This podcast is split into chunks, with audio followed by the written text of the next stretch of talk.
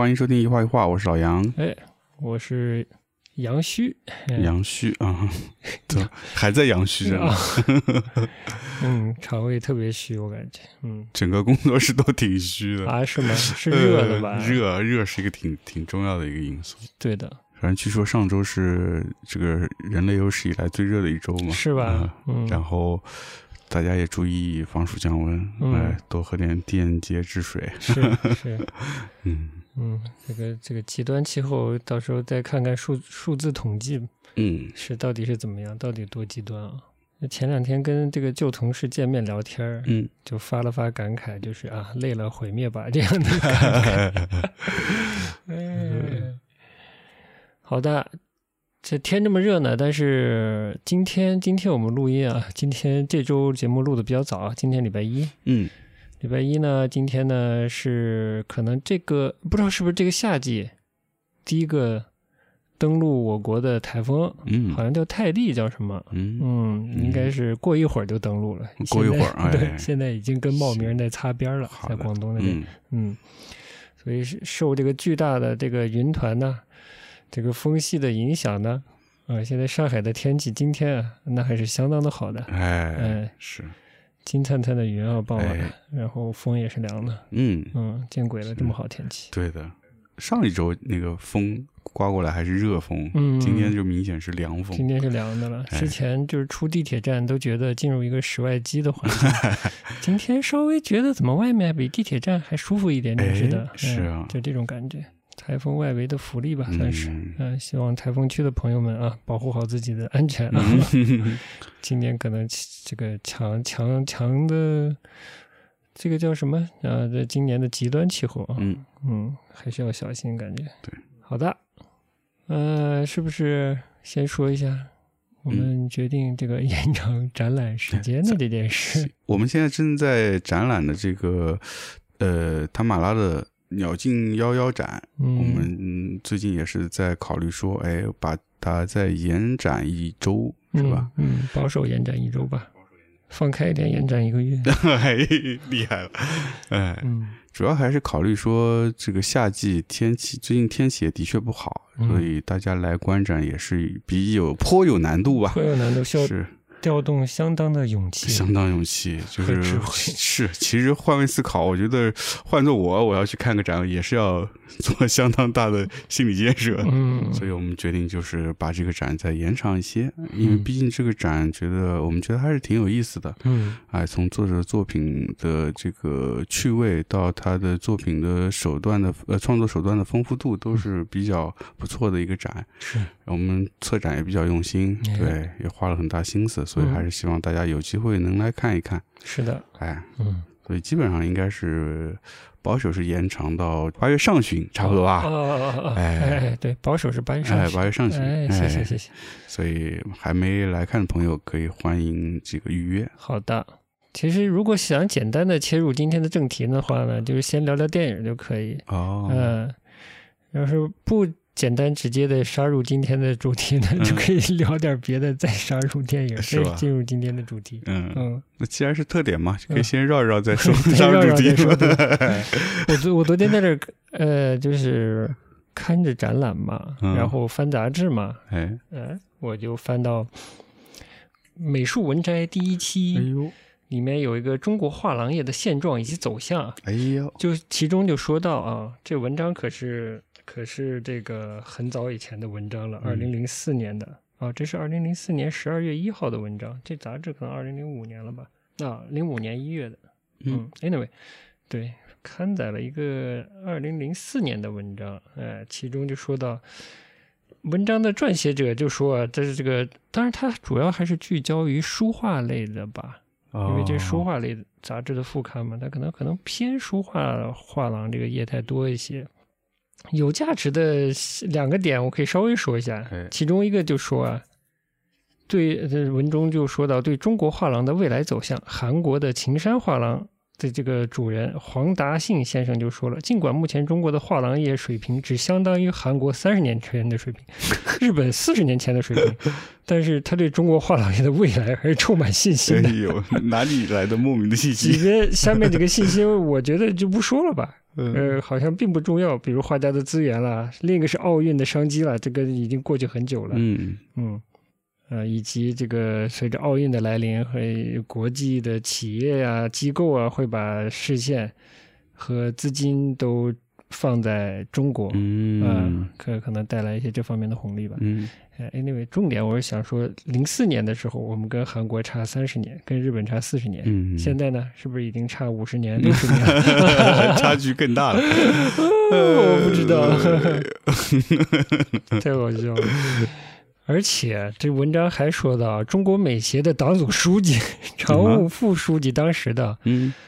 人物画家刘大为，我不知道你知不知道这个人啊？嗯，他说听过名字，听过名字是吧？嗯他说艺术品市场起步时的不规范啊，随着时间推移正在显露出来。零四年显露出来，现在还是显露出来。嗯怎么说呢？就许多作品呢真假难辨，鱼目混珠啊，这个可能国画界比较明显。嗯因此呢，如何规范市场是是一个亟待解决的问题。西方的艺术市场呢历史悠久，相对要规范一些。再加上西方艺术品市场的组织形态不同，他们有中介机构、画廊与画家签约，这样呃，欧美呢都是如此。一般画廊都有十个，大的甚至有百个签约的画家，每个画家呢都相对有一定的价位。艺术品的销售宣传呢，都是由画廊负责的，画家不直接与市场打交道，画廊为负责，呃，画廊负责为画家推销作品，嗯，保护艺术家的合法权益。哎，哎你看零四年的时候，你看我们美协的党委书记啊、副书记这觉悟了，哎说的已经很清楚了。是你再看我们现在的市场啊，根本没做到嘛。都被日本人带歪了，哎赶赶快把罪过都都说到日本推推到日本人身上去。嗯 呃，还有一个点，这是第二期，我今天在翻的时候，应该是、应该是一个台湾的作者写的，应该是博物馆这个领域里的一个从业者吧，具体的身份我不清楚啊，但是是在二零零四年世界博物馆协会在汉城年会的。呃，这个管理委员会上面一个一个交流的过程中，研讨会中的发言，然后他就提到了一个什么呢？这个作者呢就提到呢，从过去十余年台湾博物馆的研究文献可以看出，许多人士对博物馆发展的期望与期许都甚高，甚至产生了一些幻觉。哦，博物馆可以通过卖店的收入增加嗯可观的营收。实际上，博物馆要创造可观的营收呢，需要仰赖很多条件才能促成。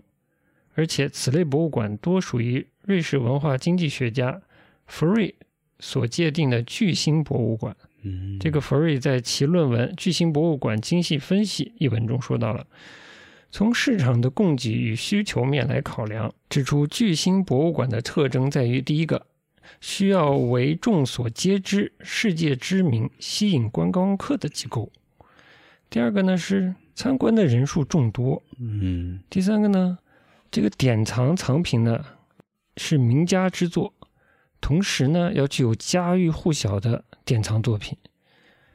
作者就说了，瑞士巴塞尔的美术馆有许多的毕加索、夏加尔的作品，但是呢没有这些画家的名作，所以呢这些馆呢就称不上是所谓的巨星美术馆了。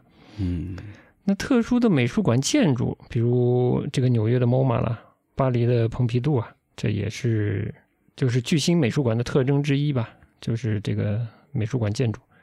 第五个点就是有相当程度、有相当程度的商品化的活动，就对于当地的经济要有相当的贡献。其中包括两个部分，一个是博物馆的营收，这个收入大部分是来自于博物馆的商店和餐厅；另一个就是观众因为参观博物馆而在当地发生与博物馆本身没有直接关联的消费，比如住旅店呀、等等等等。嗯哎，啊，反正就是这五个大要素吧。嗯呃然后呃，如果有一些五五五点之一有的比较突出的话，可能能稍微弥补一下其他的弱项，大概就是这样。对，嗯，我就以这标准，咱上海就没有明星 美术上上博还行啊，上博还行，嗯，嗯，上博还行，上博还行，嗯，上博还可以，其他这个没有馆藏的，咔嚓，哎，直接这一条就不合格靠其他补都补不回来。没有馆藏的这种呢，这些馆的特征呢，就是想以建筑取胜，哎，是吧对，嗯，一个二个的都明星建筑师，想哎，对的，想通过建筑的明星化嗯和以借展借名作的方式，嗯，嗯来拉门面、哎搞营收。对，应该是不太来塞的这个事情。嗯嗯，但是嗯，来不来塞就再说吧，反正就是跟大家分享一点吧。这个上期节目说了点画廊嘛，说了点，是嗯，主要是美术馆了。美术馆，嗯对，嗯，但其实他说的博物馆道理是通的。嗯嗯，其实他后面说了很多，就是会细致一些，就是要有专业的人士，要有一定的市场化的运作，也不能光靠行政力量来，因为很多馆是公营的嘛，但你不能光靠没有这个相关领域专业知识，只有这个公立机构管理经验的人来管理嗯美术馆或者博物馆，这个也是不够的。对，或者由于一时的这个馆非常的有特色，呃，他举了台湾的一个布偶还是玩偶的一个博物馆啊、他说那是开馆然后运营的很好，但是他有点担忧吧，就是他的这个组织。呃，服务的结构还不够完整，说白了就是没有相对的其他的公教啦、呃嗯商业化的活动啊等等，就是不够丰富。嗯，嗯可能未来会，当然那也零四年的事儿了，嗯大概是这样的。反正咱俩就说嘛，这个暑期嘛，还是博物馆营收的好日子嘛。是的，嗯、家长会在上上海的这种标题里有四百年和六百年这样的大标题里选择哈。是哎呀，看哪个好呢？看哪个好，嗯哎，动辄就四六百年的。四百年，哎，我们就往今天的话题拐一拐。好，今天的话题，我们就从今年的夏天初夏，我们没有参与的上海的一个往年的一个文艺盛事说起。哦，哎，嗯，是什么呢？那自然是我们上海电影节，啊，哎还好没收成乐队的夏天录制，这估计也不是在上海录吧？不知道，不知道呃，但是有有，反正有那时候有传言有传言说是是在上海录。嗯，对，嗯，对，就是是，对，就是上海电影节，真的是没去看。哎，然后对，当时那个六月份那个期间，你有做任何的了解吗？他开始发布到后来，我们后来正式开始，我都没有像往年那么关注。其实开票前还是稍微看了一下，嗯，关注到一个是张律的电影，白塔之光。哎，《白塔之光》要嗯放，因为嗯之前就他不是参加是柏林电影节还是，哎，好像是柏林，嗯所以当时上柏林电影的时候就已经关注到这个片子，有有有点想看。哎呦，你呢？你以后你你有关注什么？一个是张律喽，查了一下，也就好像就也就一场吧，一场，对对嗯。对，所以我当时看这一场我就放弃了。嗯，然后还有后来发现的发现的晚了，后来发现这个徐浩峰的《门前宝地》，嗯，嗯，也是电影节也有，好像、啊稍微吧，我都没看到。好像也就一场，嗯，嗯，但是他俩我觉得应该都会公映吧，嗯。这样张律的概率会比徐浩峰大一些，嗯是，所以就想算了，不凑这个热闹了。精神上已经放弃了跟上海以及就是不管是哪种意义的上海人民一起共享盛举的心情了。嗯 嗯，是是是，把上海的文艺阵地留给年轻人吧年。轻人，嗯 对的，所以这么多年差不多不知道第一次还是第二次之类的吧，完全没有完全没有参参与。嗯，就这样吧，嗯感情越来越淡了呢。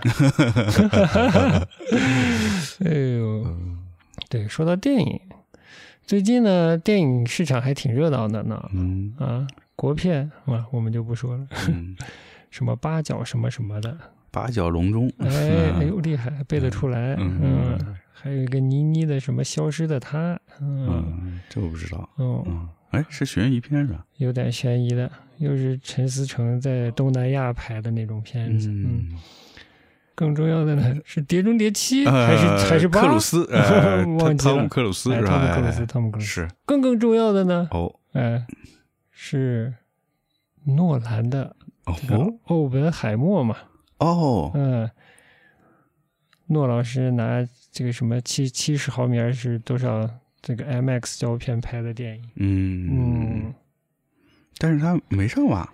上了吗？香港已经上了，而且应该是不会上内地了，啊，然后我们是之愈和老师的怪物好像也在香港上了吧？还是马上上，还是已经上了？嗯嗯，anyway，反正咱这儿没戏。都没戏啊！嗯，我靠，其实这两个我还是比较想看的。嗯，呃怪物想看的程度应该多过奥本海默多一点。嗯，大概是这样。我靠，那看不到了哎。看不到，香港飞一个嘛，飞嗯 嗯，嗯，看情况。哦，还有那个呀，嗯，哎，阿比达邦那个，阿比的那个阿比的早就在那个艺术院线上了，哎哦，已经早就上了。啊，记嗯，忆嘛，对对对，嗯嗯，嗯对。然后我很可耻的之前已经下载看过了，好吧，呃，嗯，可能是更适合去影院看嗯那个片子，所以我不评价，来听你这么一说，最近这电影还真挺多的。还是挺多的。哎，嗯，嗯，但是呢，我周末刚刚看了，我觉得我本来觉得有点放下了，嗯。但看完觉得很好的嗯。韦斯安德森嗯，他的那个新新片子叫做《小行星城》，哦，嗯、你可能都没太留意到他，没对吧？嗯，因为在在那个法法兰西特派吧，哎，呃之后，嗯，就很难描述对他的印象。怀旧啊，想象啊，那个那个情绪的东西有点难以、难以描述，我都不知道他要往哪儿走。然后看了那个《小行星城》的预告，只觉得色调更极端了一些。哦，嗯，在那种偏偏荧光化一点吧，然后偏那种其实偏某种类型的插画的那种色调，嗯嗯，反正就是更鲜亮的感觉，偏黄的那种色调。我说怎么形式感这么强？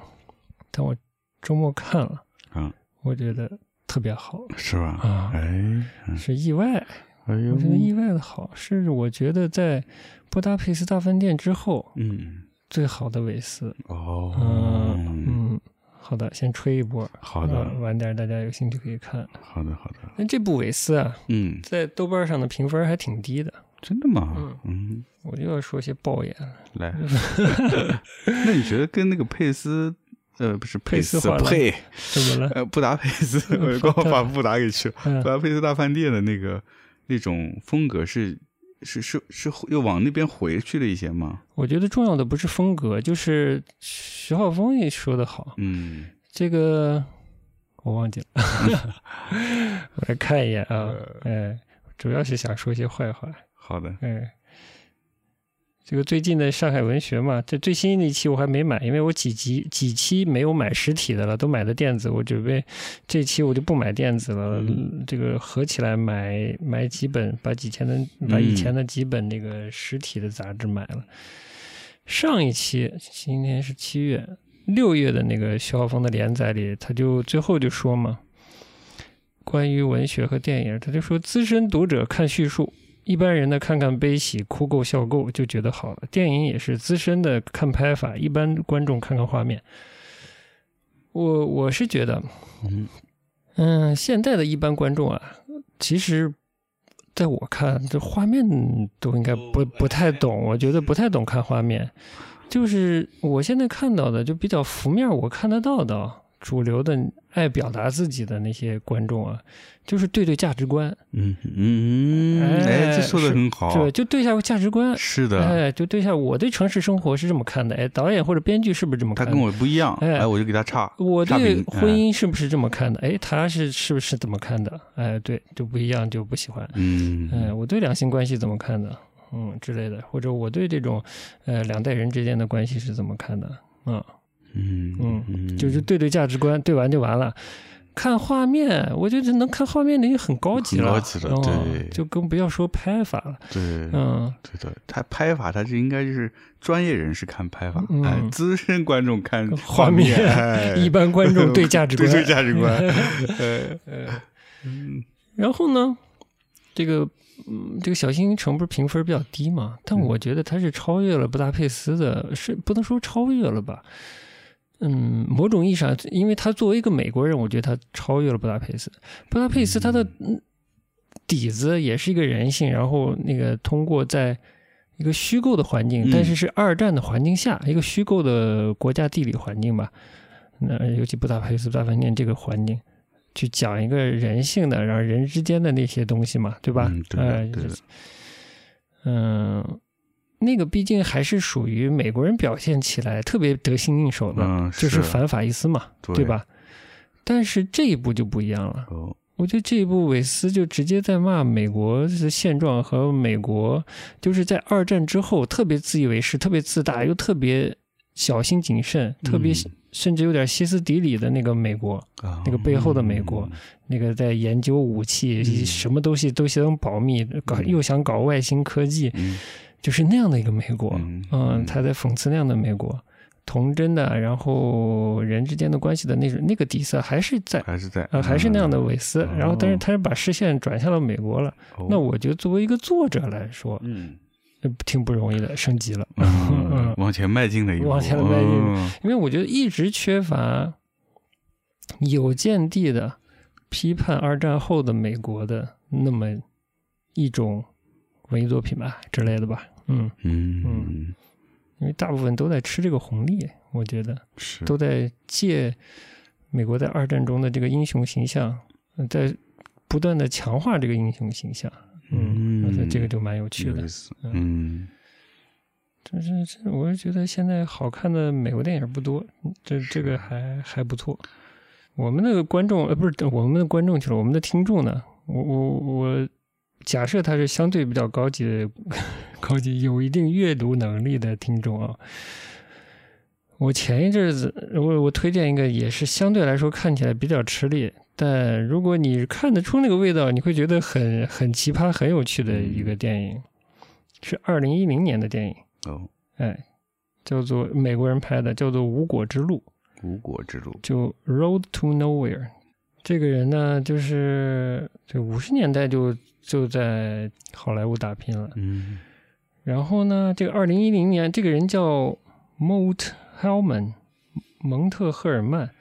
我是怎么发现这个人呢？我翻一期老的那个时尚杂志《Purple》，里面有一个访谈，是跟他做的访谈，就提到他当时的比较新的片子。其实他现在已经过世了，嗯。相当于这是他的最后一部影片，二零一零年这一部。哎，二零一零年这部，我看没错的话，对，二零一零年这部《无国之路》，就是他是个什么奇怪的影片呢？嗯，就是一个年轻人有了一个拍片的想法，然后筹措资金，做 casting，就是找演员，然后拍整个剧啊，就是穿插在。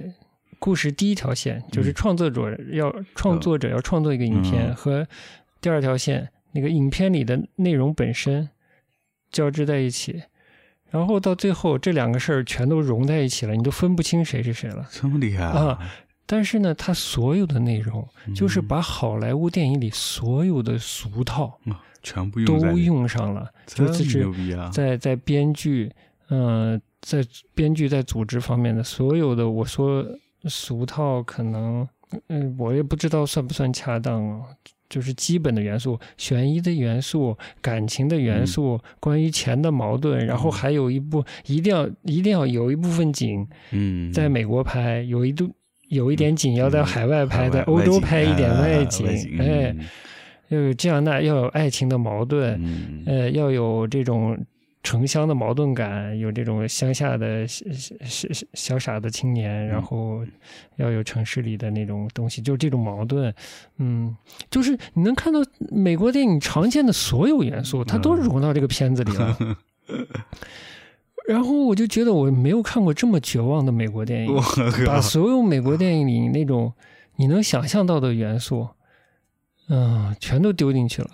嗯，暴力阴谋，阴谋，呃，爱情，嗯，一一那那色情，然后关于这个感情的嫉妒，呃，就感情戏也有，然后商业阴谋也有，就什么你全全都有。个人英雄主义，个人英雄主义，友谊，嗯，友谊，嗯，然后 青春，青青春也有，因为年轻的导演要拍电影嘛，呃，那种。想创作的欲望。啊，我太太奇妙了，就是，但是我觉得可能一般一点的观众，就是只能跟编剧或者导演对对价值观的观众呢，看不出那个好，就他的味道。但你真的是看了好多电影的人，你就觉得我操，这导演真的是 疯了，疯了，疯了，就是最后一步了，直接跟好莱坞 全面的。这个说再见吧之类的，就是你你的那些东西我全会，嗯我给你融在一起，然后那个结尾就是这他妈都啥，嗯，就是我已经绝望了。哇靠，是这样子的 啊！我操，听上去很牛逼啊！对，但不太容易看，其实，啊嗯，但你要熟悉电影的话，你看见会嗯一边混沌一边觉得我靠，怎么做到的？就这种感觉，你知道吗？还挺奇妙的呃蛮有趣的，嗯，观赏经验。对的，嗯，叫啥？刚才你说叫啥？这部《无果之路。无果之路》，无果之路。哎，嗯这个咱们的这个收费平台上就有，稍微剪掉了一点点，哦有一点点暴露的镜头，哦嗯，就还好，嗯嗯，也不能再扯淡了，我们进进主题啊。今天不是说电影吗？嗯哎，前几天也跟你说过，也不是前几天，好像某期节目里跟你提过，嗯就说这个我发现了啊，日本的文艺嗯从从歌舞伎表演嗯。到早期的电影，呃，这个内容啊，都在这个性别上，尤其是在女性的社会角色上，嗯。有一个特别强的这种命运的暗示。嗯嗯，呃，对。就，就教化作用好像挺强的，嗯。就是你就得是这样的，就得按这样来这种路数，哎，男男性就分成这两类，嗯哎，女性就应该这这样，嗯哎，就应该这样隐忍的生活之类的、嗯。之类的。这是我看就是这个说书名很俗气的这本书吧，嗯。叫叫只为女人拍电影嘛。其实原名叫《沟口健二的世界》，嗯，嗯，引进了以后，这个出对，版这是引进版加的哎，名字出版公，司加了另一个哎。名字，嗯，我也不兜圈子了，我就我就念一点，你可以感受一下嗯。啊。我先一点点念，你感受一下。我也是通过这个这个这本书学习到了一些 这个日本电影的前史啊，或者说我看现在的日本电影不熟悉或者觉得奇怪的部分。哦，嗯原来它都是有原有本的，都 延续了一百来年，一估计百来年，甚至从歌舞伎都开始了，因为它主要是讲沟口健二的，但是这个嗯作者为了让大家更了解沟口健二在当时这个社会环境下做了哪些工作，就把整个日本的电影的那个大的文化场景也做了一些在分章节的部分里做了一些描述。哦呃，就通过这个，我才觉得，哎，这挺有意思的。光讲沟口好像挺嗯挺单薄的吧。在书比较靠前的位置的一张是日本情节剧的历史与背景。嗯嗯，他就说女性情节剧在今天的电电视节目中极为的盛行，以家庭主妇为主要的收视群体的女性情节剧，热衷于美化三四十年代的中年妇女，使男士们拜倒在他们面前。美貌的女性呢，不只是作为性的象征展现在男人们的面前，而是要使男人们从人格和精神上对他们表示尊重。那些收看这些情节剧的中年妇女，大概都有从男性那里获得这种尊重的愿望。然而，现实情况往往与此相距甚远。嗯不过，相差的程度呢，确实也随着时代的变化变迁啊而大不同。尽管现实中的日本男子呢，还是经常的对女性表露出蛮横的态度，但是一般来说，青年一代的蛮横程度要低一些。在近年来，男女之间能够极其自然的结交朋友的事态下，这些女性情节剧对女主人公给了特别敬重的描写，这反而呢使人感到可笑。男性对女性的赞美，那只不过是掩饰他们对女性蛮横的一种表现而已。嗯想借此造成男女平等的印象，那也是徒劳的，因为人们早已感到了这是多么的不真实。嗯，但是这种创作的风潮出现呢，确实与社会的男女平等观念有着很大的关系。一方面，这种观念带动了这种创作的风潮，而风潮反过来为观念的传播推波助澜。在今天收看女性情节剧的主要是女性，因为女性情节剧主要是通过电视来播映的。在电影曾经是主是主要媒介的时代呢，男性，特别是二十岁左右的男青年们，也都热心的观看着女性情节剧。嗯 他们在电影院里亲身的体验到从精神上郑重的对待女性的那种愉悦的情感。也许在进步的妇女解放论者来看，大部分女性的情节剧简直是不可救药的废物，内容空乏无聊，无非是使那些无知的妇女沉浸在伤感的自我陶醉之中。但另一方面，也应该看到这类作品呢，对于处在封建的男性蛮横社会的青年来说呢，确实能帮助他们认识到尊重女性可以帮他们带来快乐。很难从江户时代和明治初期的大众文化中寻找寻找到这种尊重女性的感觉。嗯，歌舞伎中高贵的将军之女确实受到了尊重，呃，受到尊敬。然而呢？那是对身份地位的尊敬，而不是对女生，而不是对女性心灵本身受到的赞美。明治初期的报纸，这个登载的犯罪事件呢，多是跟通奸有关的。比如说了，养母控告养父与养女私通，这是一八七二年的东京的新闻。被父亲奸污的女儿，在父亲的情妇的启发之下。自己出面控告了父亲，这是一八七三年东京的什么东西？哎，丈夫控告妻子有外遇，而妻子则控告他与继母私通，结果双方都受到了处罚。这是一八七三年的东京。我的天！哎呀，还有妻子控告丈夫与人私通，而丈夫呢被判了三年，而妻子则以控诉丈夫的罪名被罚了七块五毛钱。这是一八 七三年的鸟取县。等等等等，这些都是发生在家庭内部的臭名昭著的乱伦犯罪，受到世人的唾骂。还比如，一八七三年，明治六年，这个东京本所町，呃，东东京本所刘岛町发生一桩父亲呢趁妻子不在强奸女儿的事情，女儿受辱之后逃到一家饭店躲避。后来因为父亲生病被召回去服侍，结果又被奸污，最后得知，最后，最最后当女儿得知自己将被卖为人妾的时候，就出面告发了。而父亲在审判中的时候呢，病死了。这个女儿呢，则以这个悖逆人伦之罪啊，本应判处无期徒刑，姑且念其那个年幼。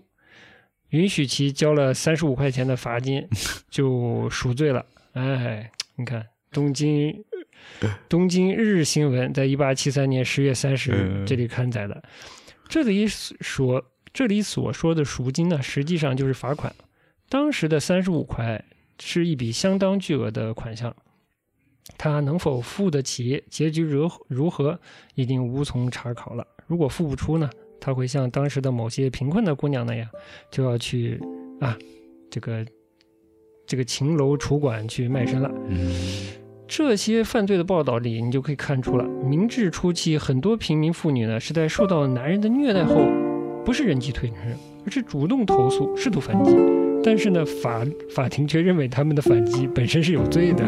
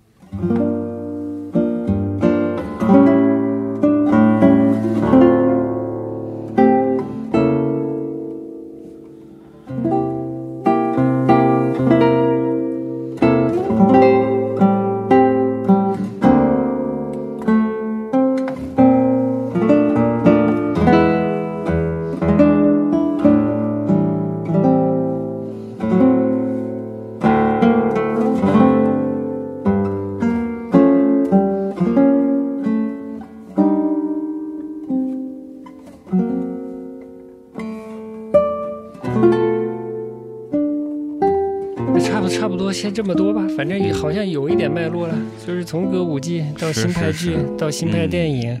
一直都分这么两路，对，嗯，所以这个日本这个民间这个戏剧啊，嗯，这对这个社会生活影响还挺大的，应该是挺大。现在看真是好多戏还是当时那些玩意儿，嗯，我说就日常生活中这种男性在扮演的角色，基本上就是他说的这种正派角色的风格，嗯，就是一直到现在，可能现在可能好一点，但是大部分的男性在成家之后，他在家中扮演的那个。形象就是要这种正派，嗯，不善言辞，嗯，就是平时跟家人都不沟通的，嗯，你说你别不别扭？你都这都结婚成家都有孩子，你这跟家里人都不沟通，你说你这什么？扮扮演一个木讷的领导，嗯，木讷领导，然后要有这个风，要要有。要有这在家里要有这个威风在，哎，威风在，哎，明明只能吃一个馍，让老婆做俩，哎，吃一个扔一个，吃一个扔一个，这就是觉得受这个之前的这些戏剧带来这种恶习的影响嘛，真的是恶习，真是恶习，真的，所以使得他就像你说，他一直这个没有发达的感觉，哎，发达的原始国家，原始国家，对，就还是那么原始，对。某些方面文明程度低，真的是，嗯，特别累呀，这这累啊，嗯，那确实有时候看日本的这个文艺作品也是蛮累的，嗯，他就有一种别扭，对，有一种有一种假设的自我要求，要扮演一种想象中的角色，对，然后又想突破它，然后突破的时候又有一些自己觉得好像又过不去那个坎儿，哎呦，累死了，累死了，嗯，所以都坏在歌舞伎上了。哎，但其实其中可能儒儒学和那种英英豪文学，可能传过去以后变成英豪文学的东西，也有影响。其实《三国演义》这种历史武侠小说对中国的男青年的荼毒也挺重的。以前重过，现在可能现在可能稍微轻一些。现在可能轻一点，但是我们上学那会儿应该是蛮重的。对。我感，而且我觉得《三国演义》这种小说真的是不光是中国男青年，这是全亚洲男青年都读都被他读了。哎，你这你就是以前我就是在海外留学的时候有经验的话，你跟那个这周边的东亚的嗯 这些留学生交流，那男生基本上都是三国迷，几乎。哎，全都是沙雕，沙雕男青年。哎呦，我的妈呀！嗯嗯，一个二个都是都是英雄梦，英雄梦，哎，英豪英豪大梦。嗯，对，这种嘛，你看看就行了，哎，不要当真。对，也是缺少家庭教育，大致就是这样。嗯，我们看现在的日本电影，如果就是这方面的包袱小。放下这些包袱的，绝对已经算好东西了，嗯好电影了。嗯，对。所以有时候看到一些喜欢的演员哈，义无反顾的演了一些这种类型的苦情电影的时候，就觉得 内心就是阿西吧。嗯，包括雅雅也是一样的。嗯，对。就现在有一些看似是直面社会现现状的一些电影。他的内底的情绪底子，还是源源自于这个歌舞伎略微西方化之后的新派剧的那个苦情玩意儿，嗯，还是那些东西，对。还蛮还蛮多的，嗯，然后无非他在外面再套点别的壳子，嗯，比如说套个什么悬疑的啊，或者套个啥别的励志的，但是其实看到最后，哎，好像还是这东西，对，嗯，突然我就想到了北野武，哦，北野武有点是把之前的英豪系跟这个新派新派系结合起来的，嗯，在著名的影片里。他既是一个刚正木讷的男子，哎。哎，但其实呢，又时不时解个风情，哎对，哎，就把这俩优点融于一身，对对对对对，就成了世界的北野武，北野武了。哎，那天说到世界的谁谁谁，我突然想到，除了刘一奇，世界刘一奇，也就。也就世界的小岛秀夫了，小岛秀夫啊，是是是，小岛秀夫现在是的，世界的，所以能突破，就感觉都能稍微走出日本的门了。我觉得搞不清楚，好多真的是，其实也嗯，现在的日本创作者也走出，就是也频繁的出入世界的三 A 大电影节，但是你看看作品，常常就是都找得到，嗯嗯，里面的那些影子，嗯，苦情影子什么影子的，对。